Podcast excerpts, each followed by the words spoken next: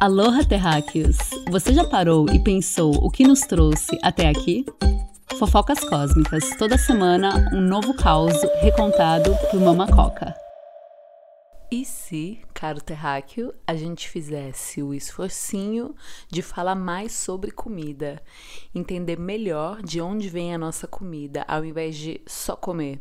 E se for comer, me chama. Meu nome é Lívia do Lago Basile, sou criadora da joalheria Mamacoca. Vocês podem seguir lá no Instagram e me chamar para piqueniques virtuais veganos que eu vou. Eu não sou vegana, tentei, mas ainda sou muito apegada ao meu desejo. E o que rima com desejo? Queijo.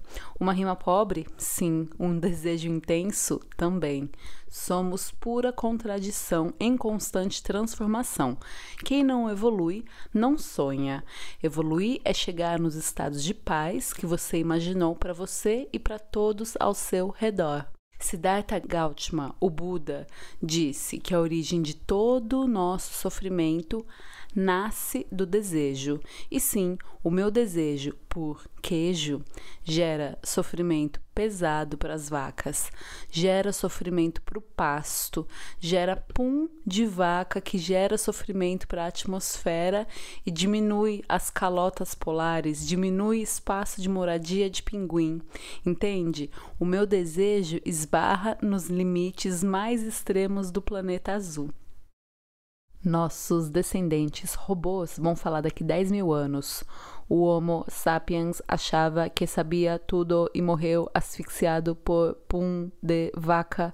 Cala a boca, Siri. Fica quieta, Alexia. Sim, Terráqueo, o episódio 14 é um sonho estranho que começou no episódio 13 e ainda não acabou. A fofoca de hoje é servida quente, como um bom chá de hortelã. Pesquisas comprovam a alimentação do brasileiro piorou durante o isolamento social. Essa brasileira que vos fala comprova, desde que começou a pandemia, podemos chamar ela, no meu caso, de pandemia. Meu lindo namorado, que era aprendiz de Buda, virou aprendiz de padeiro e começou a beber cerveja sexta-noite. E ele é japonês. Ele fica vermelho igual cereja depois de um copo de cerveja, e aí eu esqueço ele na sala para ele roncar para os móveis e para as plantas e não no meu ouvido. Alguns estão pedindo mais comida via aplicativos. Outros não foram estimulados a saberem cozinhar na infância, então estão comendo o que dá. E para a grande parte da população brasileira que não tem a condição ou não tem a possibilidade de fazer o home office ou ficar em casa, o dinheiro está curto, as opções mais baratas para se alimentar são ainda os produtos industrializados. E como não citar a grande parte dos que comem porque o mundo tá pesado e um chocolatinho dá a sensação que esse peso é removido temporariamente. E de onde vem esse desejo por essa besteira, Brasil? A gente precisa dos nossos neurônios, não é a hora de dormir, a gente não tem tempo para vacilar. Eu sei que é saudade dos amigos, saudade da rua, ansiedade pelo futuro inquieto com o presente. Mas espera, a gente está falando de causas emocionais, não é mesmo? Então, por que, que a gente insiste na presença de alimentos físicos para alimentar e aliviar um incômodo emocional? Nessa mesma pesquisa realizada pela Fiocruz, em parceria com a UFMG e a Universidade Estadual de Campinas, eles apontaram uma queda recente na ingestão de alimentos saudáveis e, paralelamente, uma certa marca de creme de avelãs, gordura e chocolate que alguns comem de colherada começou a vender 300% a mais desde que começou o isolamento social. Porra, amigos, eu mesma me encontro às vezes nessa areia movediça e, se bobear, troco tomatinho por paçoquinha. Então, esse episódio é pra gente dar as mãos, se abraçar pelas ondas digitais nessa grande transformação global e se dar conforto. Amor, você pode estar isolado, mas você não está sozinho.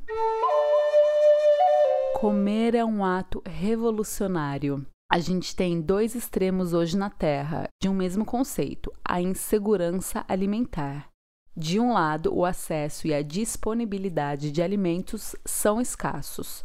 Famílias que não têm acesso a refeições regulares, pessoas na periferia que têm mais acesso ao fast food do que o sacolão. E o que é sacolão, gente? Lívia, explica esse fenômeno, porque em Minas tem, mas em São Paulo, os supermercados de grande escala engoliram todos os sacolões da esquina em São Paulo, a meca do consumo da América Latina, é onde você encontra a menor variedade de verduras, legumes e frutas.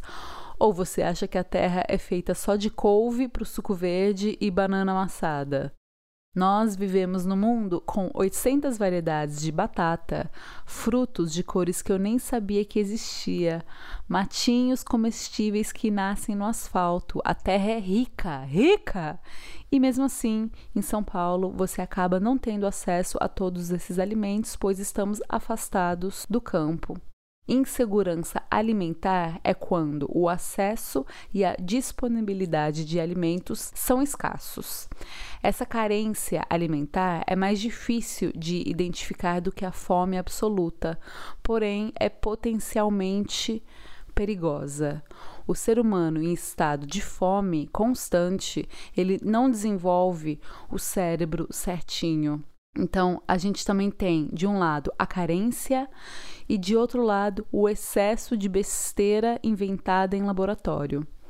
A má alimentação gera uma cascata de drama que muitas vezes resulta não só em doenças, mas em uma fome que nunca é saciada. É uma fome enganada com carboidratos pobres, açúcares simples e gorduras entupidoras de pensamento e compromete mais ainda a qualidade de vida de pessoas já prejudicadas pela nossa estrutura social. A questão da alimentação não se resume apenas a ter comida na mesa ou não. Ela também envolve qualidade, procedência e elaboração dessa comida.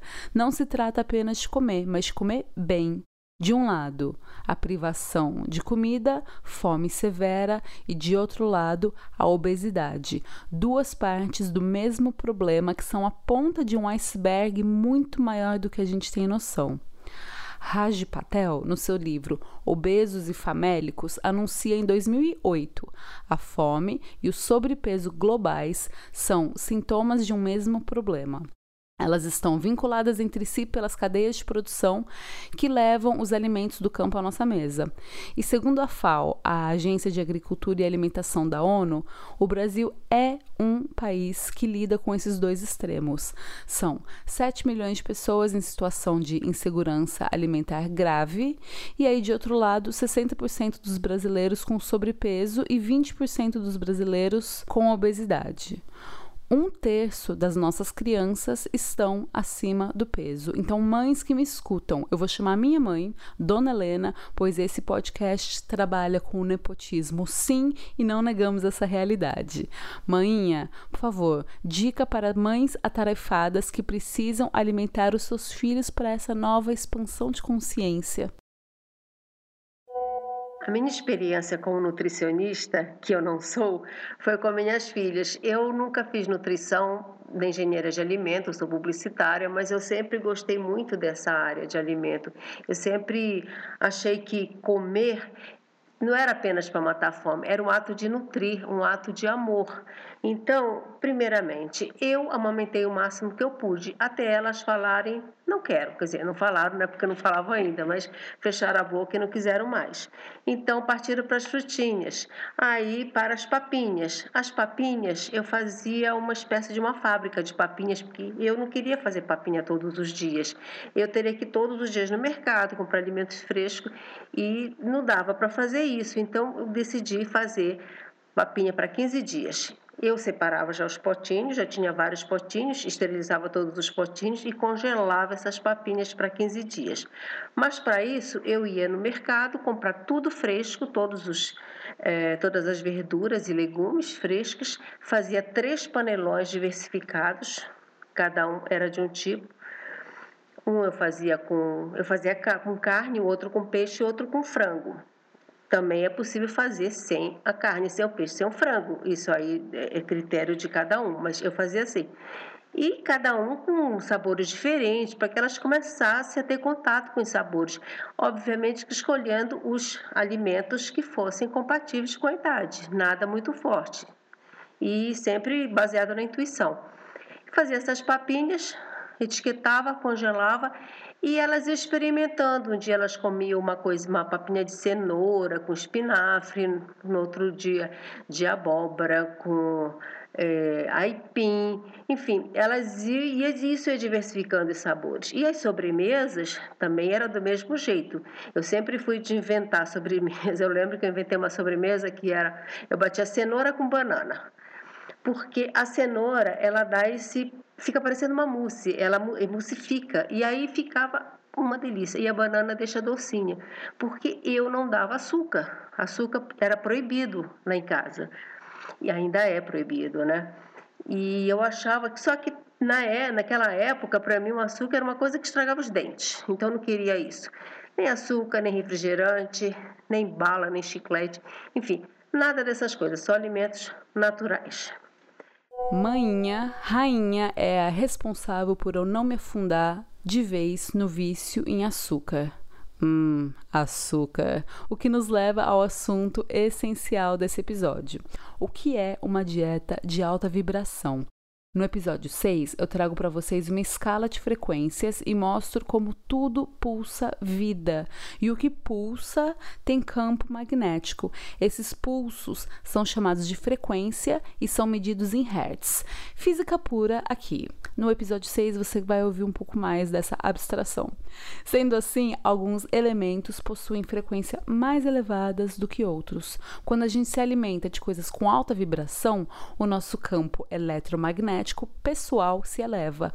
Quando nos alimentamos com coisas de baixa vibração, você adivinhou, a nossa frequência vibracional cai. Quando a nossa frequência está alta, a gente experimenta a leveza, a paz, a serenidade, a sabedoria, ferramentas essenciais para pensamentos objetivos, amorosos, e aí a gente entra numa espiral de confiança. Quando a gente está em frequências mais baixas, o corpo permite a manifestação de pensamentos e emoções ligadas ao medo, à tristeza, à inércia ou à apatia. Todos os sentimentos, eles fazem parte da nossa experiência humana, eles estão dentro de nós, mas cabe a nós elegemos quais sentimentos a gente vai deixar vir à tona. Em tempos estranhos estes que estamos vivendo, não necessariamente a quarentena, que está muito estranha, mas esse sentimento apocalíptico de final de temporada, sim, astrologicamente estamos vivendo um alinhamento nunca antes visto na história da Terra. Eu peço de coração para que vocês se sintam protegidos e calmos. Essa mensagem chega a você que precisa ouvir. Por isso eu trago esse episódio para a gente não cair mais nas armadilhas do desejo, baby. Equilíbrio é tudo. Alimentos de alta frequência nos estimulam a dormir bem, comer melhor e alimentos de baixa frequência deixam na nossa cabeça, na nossa aura, uma névoa de preocupação. Sabe aquele sentimento? Ai, não tô me sentindo eu mesma. É um sinal de que seu corpo precisa mudar a rádio que você sintonizou. O duro é que na maioria das vezes a gente faz escolhas que levam a gente para uma rádio mais baixa. Mas tudo bem, estamos aqui juntos nessa loucura. Segura na minha mão, Brasil, com álcool gel eu vou falar de 10 formas é, que os alimentos aumentam a nossa frequência. A primeira é variedade de cores. Nós também falamos de frequência de cores e chakras no episódio 10. E sim, uma dieta colorida vai criar uma experiência de alimentação completa dos vermelhos, a beterraba, as frutas vermelhas, aos verdes, as hortaliças, os sucos verdes, as saladas, aos alimentos roxos, uvas, mirtilos, grãos escuros e integrais. Popeye foi feito por animadores e cartunistas de alta frequência que colocava na cabeça da criança a ideia de um suco verde que fazia a gente combater o mal bruto, no caso, o vilão Brutus, machista, chauvinista que tratava Olivia Palito como um objeto. E programadores obscuros criaram o Pac-Man, o robô que não sabia amar e comia balas enquanto fugia em uma perseguição em um labirinto naquele joguinho. A simbologia aqui é clara e sim, terráqueos, tudo que os nossos olhos consomem eles recebem uma mensagem invisível que alimenta o cérebro, e isso se chama arte ela tem um poder especial de plantar sementinhas nessa cabeça complexa que é a do terráqueo primata humanoide. Seguimos. Água com pH alcalino. A nossa água de torneira é podre. A gente tem a honra de ser a única espécie de animais que caga na água e o saneamento básico ainda é muito deficiente. Faz a gente gastar milhões em filtros purificadores ou faz milhões de pessoas morrerem de dor de barriga, coisa que eu não desejo nem para o europeu conquistador de ouro das Américas. Não desejo para nem meu pior inimigo. Se você bebe uma água que você não gosta, você bebe menos. E se você não tem acesso à água de qualidade, você chora lágrimas secas, porque somos 70% feitos de água. Carl Sagan fala no seu livro Cosmos: a Terra se desenvolveu porque tinha em sua abundância carbono, hidrogênio e água. Carbono é um elemento mágico da tabela periódica que se organiza de mil jeitos, do diamante ao grafite. De Lívia a Carol, de José a Rubens, de Júlia a Clarice.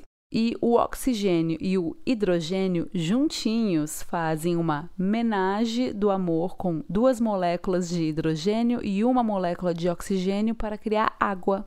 É a fórmula do amor, ela é H2O. Não confundir com H2O2, água oxigenada que deixa os pelos loiro. Segundo Carl Sagan, nós, raça humana, somos carbono e água porque é isso que compõe a Terra. Marte, um dos objetos de estudo de Carl Sagan, é, em sua maior parte, ferro, silício e magnésio. Então, os ETs de Marte poderiam ser feitos desses elementos, entende? Não tem como ser diferente. Não tem como a Terra produzir seres vivos com materiais que não existem em abundância. Nós humanos somos sobras de pedras, plantas, répteis. Toda vez que a terra prosperava, sobrava vida na composteira dela para ela se multiplicar. Nós, humanos, somos o chorume de minhoca que sobrou. Se matamos a mesma água que nos compõe, amor, isso é ser parasita filtro de barro já, evitar a água da Nestlé, a água São Lourenço, que é da Nestlé, a água Cristal, que é da Coca, agora, amor. Essas companhias devoram as montanhas da Serra da Moeda e o circuito das águas sagradas de Minas Gerais. Está construindo a sua casa? Fossa seca agora. Fossa de bananeira, fossa de evapotranspiração.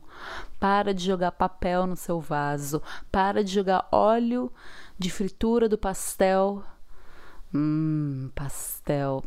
Para de jogar óleo na nossa água, baby. Esse óleo vale ouro. Esse óleo vira sabonete tem um site oleosustentável.org.br e lá você descobre como que você armazena seu óleo, quais são pontos de coleta e às vezes até de retirada desse seu óleo. Destratar a água é destratar o seu coração, é desrespeitar a sua existência. E aí, o que mais eleva a nossa vibração? Frutas! Cheque as frutas da estação. Toda segunda-feira a gente posta no Instagram da Mamacoca quais são as paradas que estão rolando na estação. E aí, se você não gosta de frutas, talvez o seu paladar não seja do doce, mas todo mundo tem uma frutinha do coração. Se você não tiver, tenta outra vez, tenta o limão. São presentes que vêm de árvores, porque primeiro vem a árvore, a flor, para depois dar o fruto. Olha quanta potência vibracional para você, anja. Que mais? Sementes, brotos e castanhas, do amendoim ao caju, pinhão, semente de abóbora, broto de feijão. São muitas de todos os estilos e alguma é para você. Que mais? Salada mista. A gente não come ou às vezes acredita que não gosta de salada porque a gente se esqueceu da arte da alquimia. Tempere as suas saladas com presentes da vida. Bate tomate com limão, bate abobrinha com tahine, tempere sua salada com manjericão. Mistura com arroz. As folhas cruas limpam o intestino e o papel do intestino é absorver as vitaminas que você põe para dentro do corpinho. Um intestino triste, um dia triste, um bom lugar para ler um livro. O glúten em excesso, por exemplo, ele cria uma película, uma capa no intestino e ele interrompe essa comunicação. Você quer pizza? Mas você vai precisar dos verdes para sua limpeza depois, porque sem absorver vitaminas e enzimas, a gente passa por um envelhecimento precoce, a gente debilita o nosso sistema vital. Edward Howell, bioquímico e médico americano, fez uma pesquisa e viu que sem enzimas o nosso pâncreas aumenta de tamanho. Então, diarreia, náusea, vômito são todas indicações de que o pâncreas pode não estar recebendo as enzimas que ele precisa. E ele, que é responsável para emitir vários hormônios que regulam a nossa função vital, fica confuso e ao invés de você pensar com objetividade e firmeza, ficamos confusos e apagados. O que mais aumenta a frequência? Chás, chá verde, chá de camomila, ervas frescas. E eu não estou falando de maconha, eu estou falando de orégano, sálvia, cebolinha, tudo coisa que você pode inclusive plantar na sua janela. Cogumelos variados são bem-vindos e eu insisto: se for comer, invista nos orgânicos. É caro porque não compramos. E enquanto não virar um bem, um produto corriqueiro, a gente não vai estimular a produção. O orgânico, ele é caro porque o seu José vai na feira de orgânicos com a sua vendinha e às vezes volta para casa cheio de banana que não vendeu o agrotóxico nada mais é do que um remedinho para a planta. Se você não comprou orgânico, você está tomando um remedinho. E esse remedinho, no longo prazo, carrega o corpinho, carrega o fígado, gera inflamações, é responsável por vários tipos de câncer e mais uma porrada de efeitos a longo prazo que a ciência não sabe, porque agrotóxico é invenção recente. A gente não formou três gerações completas completas e estudou essas três gerações completas de pessoas alimentadas com agrotóxicos para saber se a minha geração vai viver mais ou menos do que meus pais ou se os meus netos vão ter três mamilos. A dobradinha, açafrão e pimenta do reino são elixires para o sabor e para o seu alimento e para você. Porque elas previnem a oxidação. O grande mal do humano é que nós oxidamos e quando oxidamos, envelhecemos e morremos. Nós nascemos programados para esse corpinho acabar. O antioxidante desacelera esse processo. É o óleo nas juntas, porque no fim a morte é inevitável, mas o sofrimento não. E, amor, coma os seus legumes o mais fresco possível. Tenta sempre ter alguma coisa crua, direto da terra no prato. A cenoura ralada, a cebola picadinha, o vinagrete de chuchu, o repolho que cozinhou no limão, o espinafre que só tomou um susto no vapor. Ai, que susto! Terráqueos, eu falo com vocês que têm poder de compra. É claro que se a gente para de comprar industrializado, a lógica é simplesmente tirar esses produtos do empório fino e ir para a vendinha da periferia, onde um pacote de bolacha ou biscoito é mais barato que feijão. Por isso, essa mensagem é para todos dispostos a questionar os seus hábitos e ver a Terra evoluir. Então, para todos vocês que escutam, uma lista de alimentos que sempre estiveram presentes na minha vida, mas que sim, abaixam a nossa vibração. São alimentos que se afastaram muito da fonte primária da vida, ou seja, da terra. Saiu da terra tinindo de vida, pulsando vitalidade, foi amassado, massacrado, virou pó, foi para uma esteira de produção, recebeu açúcar, mesmo se é alguma coisa salgada, recebeu sal, mesmo se é alguma coisa doce, porque a alquimia do vício funciona assim. O sal dilata as papilas gustativas e o açúcar invade feito cocaína. Eu venho expressar minha gratidão por esses alimentos, porque eles foram a base do meu primeiro ano de faculdade, onde eu morava fora, não sabia me alimentar e achava que não tinha dinheiro para me alimentar bem. Eu achava melhor comer nuggets do que mandioca achava que brigadeiro substituía salada de frutas e realmente, na universidade, o croissant gigante de chocolate era mais barato que a salada de frutas. Salada de fruta? Só os professores comiam e eu achava muito chique. Mas guardava meu dinheiro para comprar cerveja, pois quem teve 18 anos provavelmente já viveu esse dilema. É uma estrutura que facilita muito o consumo de industrializado. Porque é difícil competir com a fábrica de salgadinho versus a quantidade de azeitonas ou abacates que uma planta pode produzir. Mas esses terráqueos são alimentos de baixa vibração. Quanto mais distante da fonte da terra, menor a sua vibração. Quanto maior a cadeia de produção, menor a vibração. Isso sem contar o impacto ambiental. Bitch, please, nem vou tocar nesse assunto porque é uma cebola cheia de camadas e eu tô aqui para trazer fofocas urgentes para mudar a nossa vida. Aprecie esses pseudo-alimentos como uma droguinha, mas não vamos normalizar o uso desses alimentos. A gente também precisa questionar se a gente está trocando amor por esses alimentos.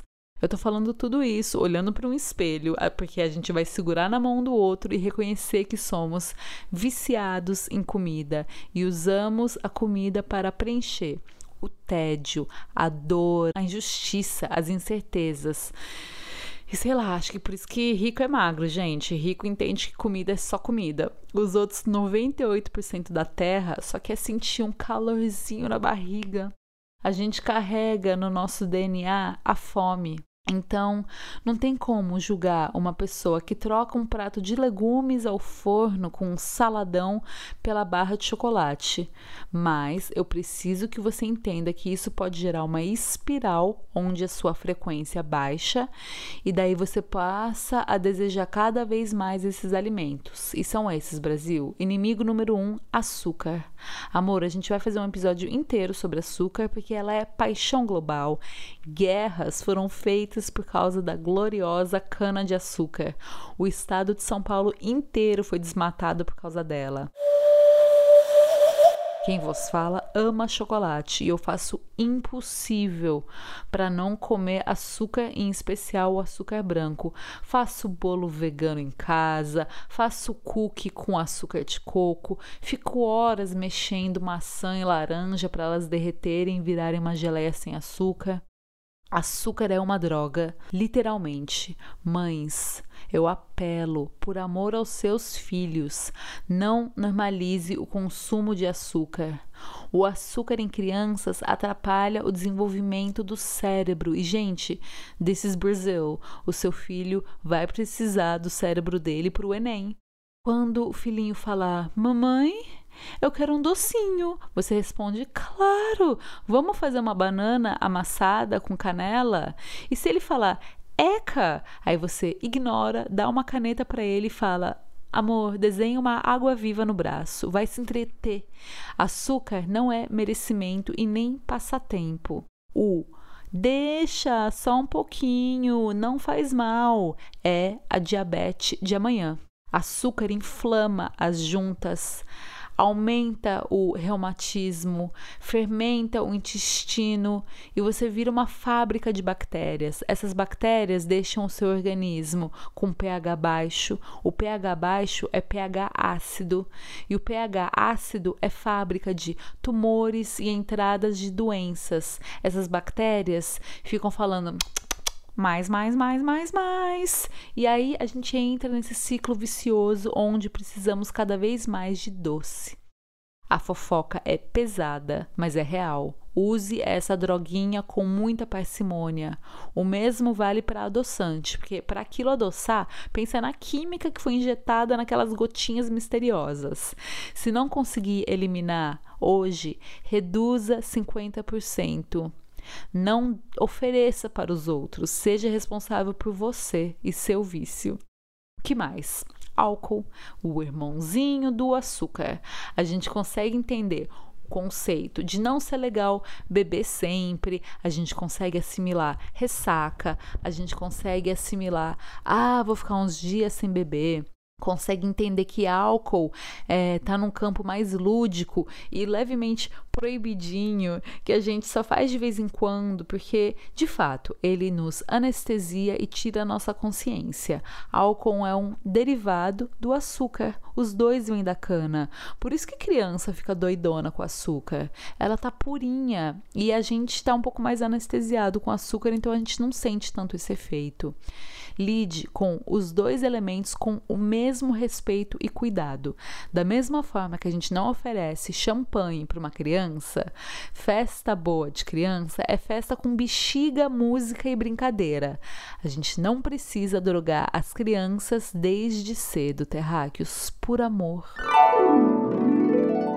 outros alimentos que baixam a vibração, alimentos inventados pela engenharia de alimentos, alimentos que não existiam se não fosse uma esteira de produção.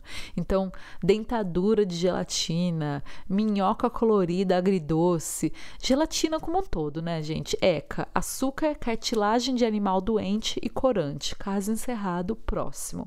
Esse eu vou falar com sofrência, mas o café, meu povo, também baixa a vibração.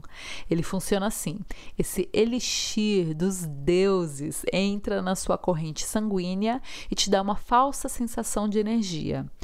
Ele dá uma sobrecarregada nos rins e nas glândulas suprarrenais, que são órgãos essenciais para filtrar tristeza e emoção.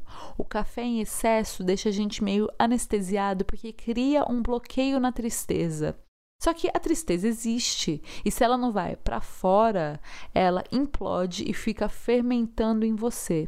Então, experimente reduzir e sempre, sempre, sempre, sempre não deixe a comida te escravizar. Se você não consegue ficar um dia sem algum elemento, reflita, só reflita. Avalia qual que é esse sentimento que ele te traz e por que, que você não consegue ser independente dele? Por que não conseguimos ficar um dia sem? Para mim, o café traz um quentinho no peito que parece um abraço, um conforto. Então, tenta chá de vez em quando ou tenta abraçar alguém. Café e amor existem de outras formas. Café é amor e existem outras formas de sentir esse conforto soja, a planta do diabo. A soja não faz sentido algum, porque a soja em estado natural é tóxica. Ok, a mandioca brava também é tóxica, mas você não vê uma nação inteira defendendo a mandioca brava. A soja, ela precisa passar por um processo enorme de manipulação e fermentação, e nessa gente é muito macho que não lava a mão tocando no meu alimento. Se você precisa tirar toda a energia vital de uma planta para ela ficar comestível e mesmo assim, qualquer mulher com problema ginecológico é proibida de comer. É a primeira coisa que cortam quando alguma mulher tem algum problema dessa espécie. Me parece suspeito.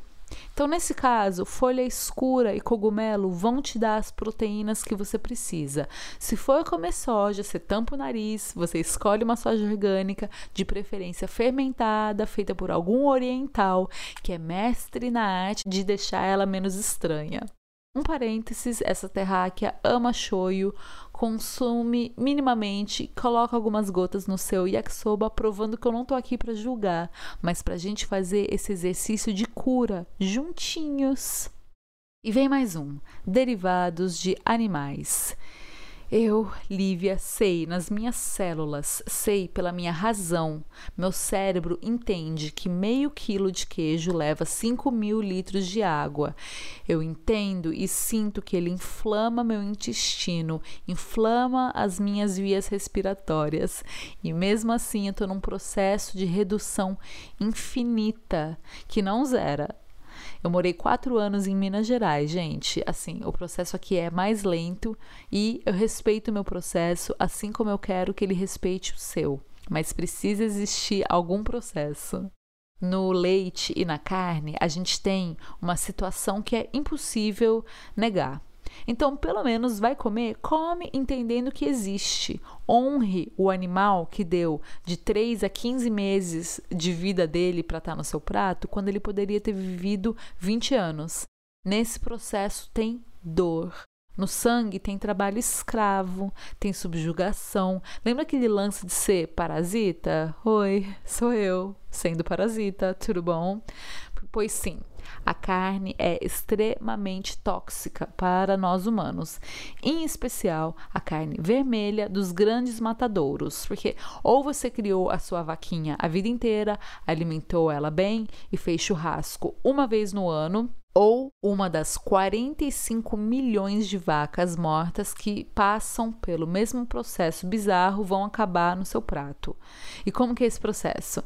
Elas são despistadas em curvas, então o corredor da morte delas é meio lúdico para elas não sacarem que vão morrer para a carne não ficar estressada, derrubando a teoria que vaca e boi não têm sentimento.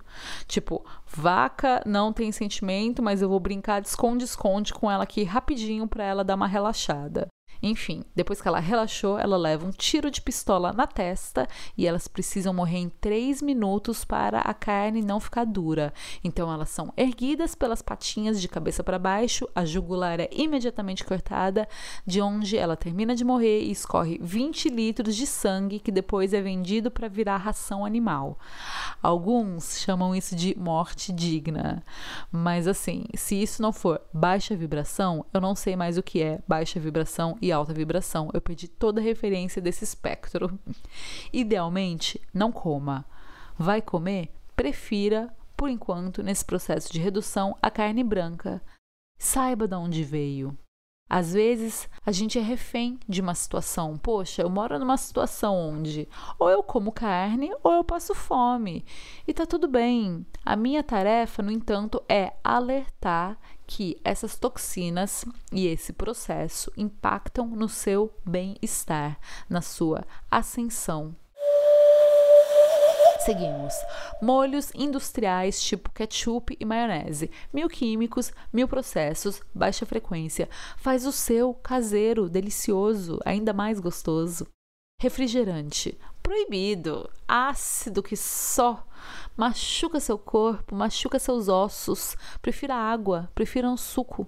Tome kombucha, aquele chá podre de chique caseiro feito com amor e fermento de fungo. Resumindo, a gente precisa todos os dias retreinar o nosso paladar, raspar a língua de manhã para aos poucos ir limpando esse desejo pelo excesso, excesso de sal, de condimentos. A comida sutil nos deixa sutil. E se você não é você mesmo quando você está com fome, imagine 860 milhões de pessoas no mundo não sendo elas mesmas. Quando a gente se alimenta de industrializado, a gente está dando um sinal positivo que essa produção pode continuar. E o nosso ciclo vicioso se amplia.